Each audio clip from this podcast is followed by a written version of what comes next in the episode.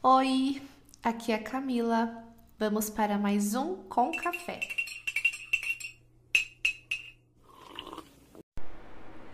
E aí, já pegou seu café? Eu já peguei o meu. E primeiramente, eu quero pedir desculpas porque semana passada eu não publiquei um episódio. Minha semana foi bem corrida, na verdade os meus dias têm sido bem intensos. Estou até um pouquinho off assim das redes sociais, não sei se vocês perceberam. E é, eu confesso que eu achei que gravar podcast seria super fácil. Afinal, é só gravar o áudio e postar, não é mesmo? Mas, gente, não é bem assim. Vocês não têm noção. Olha, quão difícil é gravar um podcast. Começando que eu moro em uma casa de esquina e a minha rua é super movimentada. Então, tem horários específicos que eu tenho que gravar. E aqui em casa é um agito que, olha, toda hora a gente entrando, falando, coisas acontecendo. Então, é bem difícil achar um momento para gravar o episódio, mas enfim, Deus é bom e vamos lá. Eu estava pensando essas semanas atrás é, na forma como Deus ele usa as pessoas. Eu amo falar sobre vocação, propósito, destino, não sei como você chama. É, cada uma, cada pessoa fala de um jeito, né? Mas o importante é você entender do que nós estamos falando que vocação é o, o que estamos fazendo aqui na Terra, o que vamos fazer, para que estamos aqui. Que depois do, da pergunta quem sou eu, que as pessoas vivem correndo atrás e estão interessadas em descobrir, a pergunta por que estou aqui é uma das mais feitas. Tanto que eu não sei você, mas eu tenho tipo uns 10 livros sobre esse assunto, sobre propósito e vocação na minha estante. Acho que eu fui em todas as conferências nos últimos anos que tinham esse tema e eu sei que as pessoas realmente estão muito interessadas em descobrir isso. E eu não quero, é, como posso dizer, falar sobre isso especificamente nesse episódio. Eu não quero te, entre aspas, ensinar a descobrir o seu propósito, a sua vocação, mas eu estava pensando, refletindo sobre esse assunto, então eu queria trazer uma uma reflexão sobre isso, vai, digamos assim. Enfim, eu fico espantada com a bondade de Deus e no fato de que Deus ele ama relacionamentos. Isso é algo assim que toda vez que eu penso, eu fico mais apaixonada por Jesus, porque Deus, ele é suficiente. Sabe, ele não precisa de mim, não precisa de você. Ele não precisava de nada disso, mas ele escolheu fazer as coisas do jeito que elas são. Então, isso me espanta e muitas vezes a gente fala: ah, para que, que eu vou orar se Deus já sabe o que eu vou falar? É, para que que eu vou me engajar fazendo isso se Deus ele pode ele mesmo fazer? Sim, isso é verdade. Deus é soberano, ele fez todas as coisas, ele é suficiente. Mas o que nos deixa ainda mais dependentes dele, apaixonados por ele, é saber que, mesmo Deus sendo suficiente, ele escolheu agir aqui na terra e fazer as coisas acontecerem através de pessoas tão insuficientes quanto eu, quanto você, quanto nós, seres humanos, que somos fracos, imperfeitos, somos sem noção, somos questionadores, somos ingratos, egoístas e, enfim, gente, a lista é longa. E eu fico muito constrangida com a bondade de Deus, porque nossa, um, por quê? Deus ele escolheu agir dessa forma, usando eu, usando você, confiando a nós, sabe, uma vocação. Deus ele sonhou conosco. Antes mesmo de nós nascermos, Deus ele planejou cada um de nós, ele nos fez de uma forma única e especial, tanto em características físicas quanto emocionais. E Deus ele tem sonhos a nosso respeito. Ele, a Bíblia sempre fala que nós somos um corpo, que cada um de nós é uma parte nesse corpo. E Deus ele tem um propósito em toda a humanidade, em cada era, em cada tempo, em cada geração. e você está vivo para esse tempo por um propósito. Você poderia ter nascido, sei lá, lá nos anos 70, mas você nasceu para esse tempo. E Deus tem algo específico para você neste tempo. E eu acho isso muito incrível. Lembrando um pouquinho sobre o propósito, né? Que propósito é nós respondermos à grande comissão. Lá em Marcos 16, Mateus 28, que é o ID, né? Ide por todo mundo, pregar o evangelho a toda criatura, padecendo em nome do Pai, do Filho e do Espírito Santo, enfim. Tudo isso que nós já sabemos, essa é a, como pode dizer, é o propósito geral de Deus. Esse é tipo grosso que todos nós temos a incumbência de fazer, que é ir anunciar o evangelho, espalhar as boas novas até que ele venha, vigiando e orando, enfim. Isso é por isso que nós estamos aqui, além, é claro, de simplesmente nos relacionar e amar a Ele, que eu acredito que seja o propósito principal, mas a vontade de geral de Deus é que nós venhamos fazer isso, anunciar as boas novas. E quando nós começamos a entender, né, que nós somos salvos e não podemos ser egoístas e guardar isso para nós mesmos, mas devemos espalhar essa, essa boa notícia, que essa é a nossa vocação, é aquilo que nós devemos fazer tem essa parte geral, mas tem a parte específica que entra é, cada um de nós. Cada pessoa vai cumprir essa grande comissão, essa vontade geral de Deus de uma forma específica. Então, tem pessoas que vão cuidar especificamente anunciando essas boas novas, essa salvação, cura e libertação, esse sozo, né? É, para mulheres, para crianças, para homens, para os órfãos, para os idosos, é, aqui no Brasil, na África, na Ásia, enfim, de várias formas. E para nós descobrirmos a vontade específica de Deus, vocês já sabem, que é simplesmente através de oração. Então, se você não sabe a vontade específica de Deus para sua vida, começa cumprindo a vontade geral de Deus e no caminho ele vai te mostrando como você vai fazer isso de forma específica, sem pressão, sem pressa no tempo de Deus. E eu amo que quando você começa a caminhar com Jesus, ele começa a te dar pistas sobre o seu destino, sobre onde ele está te levando. Assim como ele fez com Abraão, né? Ele deu uma pista do que ele queria, mas o processo em si não foi totalmente revelado. E eu amo isso. Eu estava até conversando sobre isso com um amigo hoje, que às vezes a gente tem tantas palavras proféticas sobre a nossa vida, nós sabemos, sabe, várias coisas que Deus já nos mostrou sobre, enfim, dentro da vontade geral de Deus, da específica, várias coisas que, que vão acontecer, que Ele está nos levando para a cumprir isso, né? E Deus, Ele nunca vai te mostrar todos os detalhes do processo.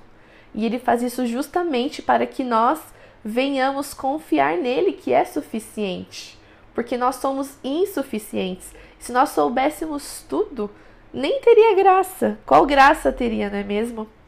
E Deus às vezes deixa as coisas meio abertos, meio sem respostas. Ele te mostra para onde você vai, mas ele não te mostra o caminho que você vai percorrer até chegar lá. E tudo isso para que nós venhamos confiar nele e andar junto com ele. Porque não é sobre nós, não é sobre a nossa vocação, nosso chamado, mas é sobre ele, é sobre o chamado dele, sobre o que ele está fazendo. E nós somos apenas cooperadores com ele.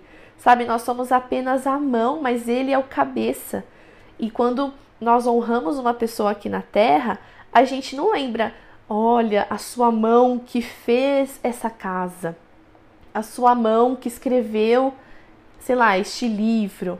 Mas nós olhamos para, o, para a cabeça, nós mencionamos o nome que está representando esse corpo.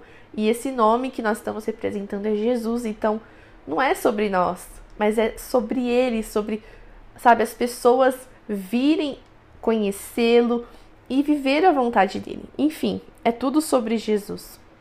E eu amo isso. Eu amo porque Deus ele é incrível como ele confia em nós que somos tão insuficientes para cumprir a vontade dele. E eu achei engraçado que eu amo conhecer pessoas e quanto mais eu conheço as pessoas, mais eu, eu fico admirada como Deus trabalha individualmente na vida de cada um e como ele faz nós conhecermos a vontade dele de formas diferentes. E eu observei assim ao longo dos anos duas formas que Deus acaba revelando, é, mostrando a vocação que ele nos deu de forma específica é, e de formas individuais incríveis, assim.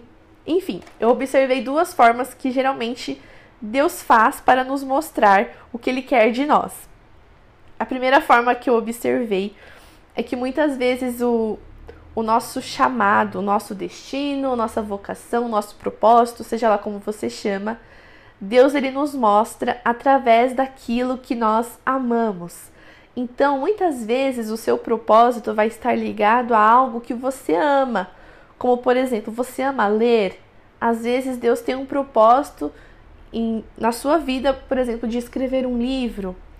Ou então, você tem alguns talentos, como por exemplo, para pinturas, é, para construir coisas, e Deus vai usar esse talento no seu propósito, como um propósito. E às vezes você tem hobbies, como por exemplo, você gosta de andar de skate e Deus quer te levantar para anunciar o evangelho ou edificar vidas de skatistas, por exemplo. Tô dando alguns exemplos aqui assim.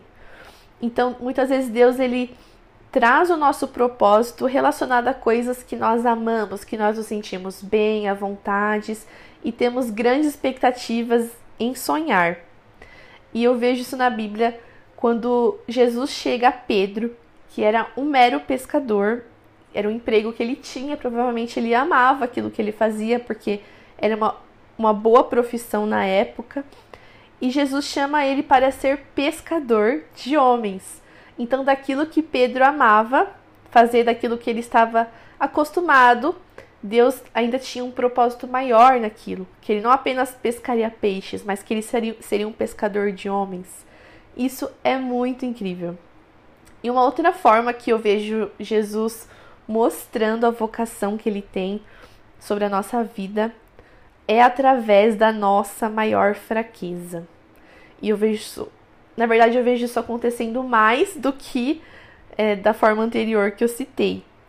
E eu tava pensando nisso justamente porque eu assisti um filme muito legal que eu até comentei nos meus stories, não sei se vocês viram, Inclusive, se você não gosta de spoilers, por favor, pare esse podcast e vai assistir o filme, depois você vem aqui ouvir. eu sou péssima para contar histórias de filmes, mas enfim. Desculpas. Eu assisti um filme chamado É o Bicho. É um, uma animação, é um filme infantil. Eu amo filmes infantis. Não sei se vocês já perceberam que eu acabo só assistindo coisas infantis. Não sei se é por causa da minha profissão, mas eu amo, gente. E Deus sempre fala comigo através de desenhos. Sempre. Na verdade, eu não curto muito assistir filmes nem séries, mas todas as vezes que eu vou assistir, parece que é batata. Deus usa aquilo para falar comigo e eu amo quando isso acontece. Mas enfim, gente. Esse filme é o bicho. Fala a história de dois irmãos que tinham um circo e o sobrinho deles tava entrando pro circo, uma coisa assim. Sou péssima para contar a história, como vocês podem ver.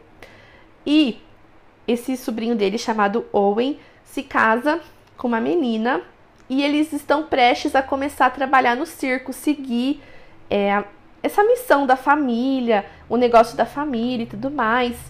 E por alguns motivos, que eu não vou falar, assisto o filme, vou tentar não dar tanto spoilers, ele acaba se recusando a trabalhar no circo e ele vai trabalhar na empresa do pai da esposa dele, que é uma empresa de que é uma fábrica de biscoito para cães. E nessa fábrica, ele acaba tendo o pior emprego que poderia ter na fábrica, que é o degustador de biscoito para cães. Então ele fica nessa fábrica por sete anos, até que ele recebe uma notícia que esse tio, que era o dono do circo, faleceu. E ele vai no, no enterro e quando ele chega lá, ele recebe uma herança do tio dele. Ele recebe uma caixinha E quando ele abre a caixinha, ele fica espantado porque só tem biscoitos nessa caixinha em forma de animais. Tipo, ai, nossa, deve estar tá vencido, isso aqui está estragado. Enfim. E quando ele prova um desses biscoitos, ele se transforma é, em um, no animal que estava simbolizado naquele biscoito. Então ele provou lá um, um biscoito de urso, transformou em um urso. E a mágica do circo que tornava o circo tão especial era que os animais do circo eram super adestrados e faziam um show incrível. Então ali ele descobre o segredo do circo, que na verdade é, esses animais era o próprio tio dele que comia esses biscoitos, se transformava em animais. Então é, acontece várias coisas no filme, é muito legal, assistam, eu adorei, inclusive assisti duas vezes já. E o que, que Deus falou comigo, né, através desse filme? Não sei se vocês entenderam, gente, me desculpe, estendam graça. Mas, é, por exemplo, se ele tivesse ficado no circo, que é a vocação dele, trabalhar no circo, ele estaria cumprindo a vontade vai, de Deus para a vida dele e não precisaria ter esperado sete anos para isso acontecer. Enquanto ele trabalhava como degustador de biscoito para cães, ele odiava, era um trabalho ingrato, ele não gostava de estar ali. Foram longos sete anos. E ele estava sempre ali reclamando, era uma fraqueza dele. Ele até queria trocar de emprego, mas ele não, não, não, acabou trocando. E aquilo que ele nasceu para fazer, que era comer biscoito, se transformar em animais e fazer o, o circo acontecer, é, era o propósito dele e estava ligado à maior fraqueza dele. Então, de um mero degustador de biscoito para cães, que era a fraqueza dele, que ele odiava, na verdade o propósito dele era comer biscoitos e se transformar em animais. Então, muitas vezes a nossa fraqueza, aquilo que muitas vezes a gente não entende, que gera dúvidas, desconforto, que nos chama a sair da nossa zona de conforto, está ligado àquilo que Deus tem para nós.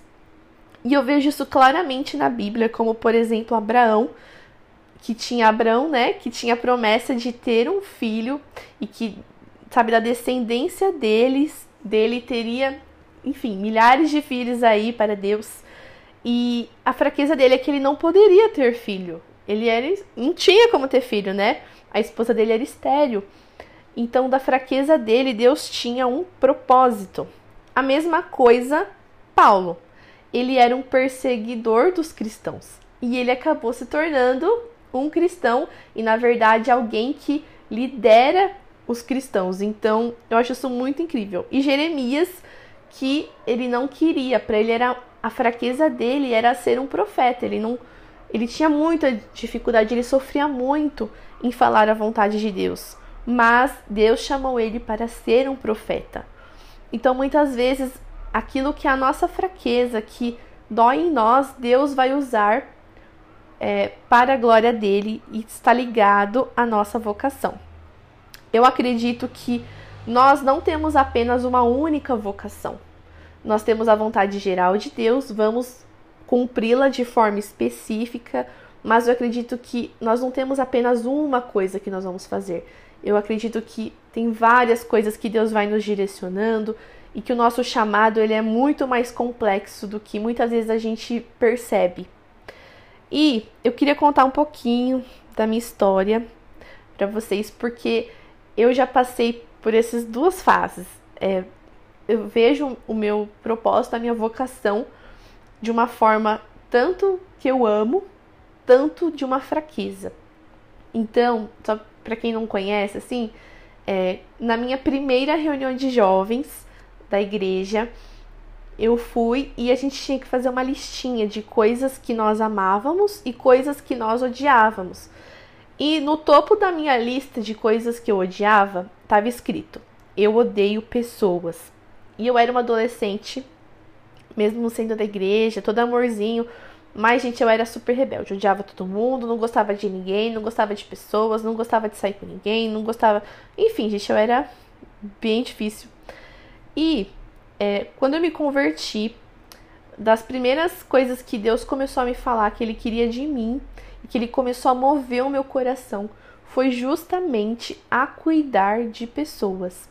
Então, tanto que eu sou professora e sou uma psicóloga em formação. Estou estudando aí para um dia ser psicóloga e eu lido constantemente com pessoas e eu amo ajudar as pessoas. É algo que eu tenho o maior prazer parar, ouvir, ajudar, mas era a minha maior fraqueza antigamente e Deus me moveu, me mudou tanto que eu lidero jovens na minha igreja local. Então pensa, né, da pessoa que odiava pessoas na reunião de jovens, agora a liderar e amar pessoas e principalmente jovens, que está ligado à vontade específica que Deus tem para minha vida. E tem várias coisas assim que eu amo, que Deus ele vai movendo e fazendo, como por exemplo, eu amo crianças e eu sei que Deus tem me usado e vai continuar me usando para levar as boas novas às crianças nas escolas, porque eu amo escola. Tanto que eu nem queria sair do ensino médio, porque eu amava o ambiente escolar e acabei me tornando uma professora e cumpro a vontade de Deus lá. Então, eu acho muito incrível a forma como Deus trabalha, tanto nas nossas fraquezas, quanto participando daquilo que nós amamos. Porque eu entendo que na verdade, se você está ali sendo obediente a Deus, em constante é, adoração e intimidade com Ele, é natural de que os sonhos que você tem no seu coração, na verdade, não são sonhos seus. Foram sonhos que Deus colocou ali e Ele tem o maior prazer em tornar esses sonhos realidade e levá-los ao propósito que Ele tem. Então, é um pouquinho disso que eu queria trazer para vocês hoje, essa reflexão. Espero que vocês tenham entendido, espero não ter sido muito confusa. Se vocês tiverem alguma dúvida ou quiser me, é, me contar um pouquinho da história de vocês, dos propósitos que Deus tem para a sua vida, eu vou ter o maior prazer de ouvir. E lembre-se que a nossa insuficiência é suficiente para Ele. É assim que Deus trabalha, assim que o poder dele é aperfeiçoado em nossas fraquezas e o nome dele é glorificado. Lembre-se que não é sobre nós, é sobre Jesus. O chamado de Deus ele não é nosso, é dele, e nós somos apenas as mãos, mas quem controla e recebe toda a honra é o cabeça, que é Cristo. Então é isso, nos encontramos no próximo com café.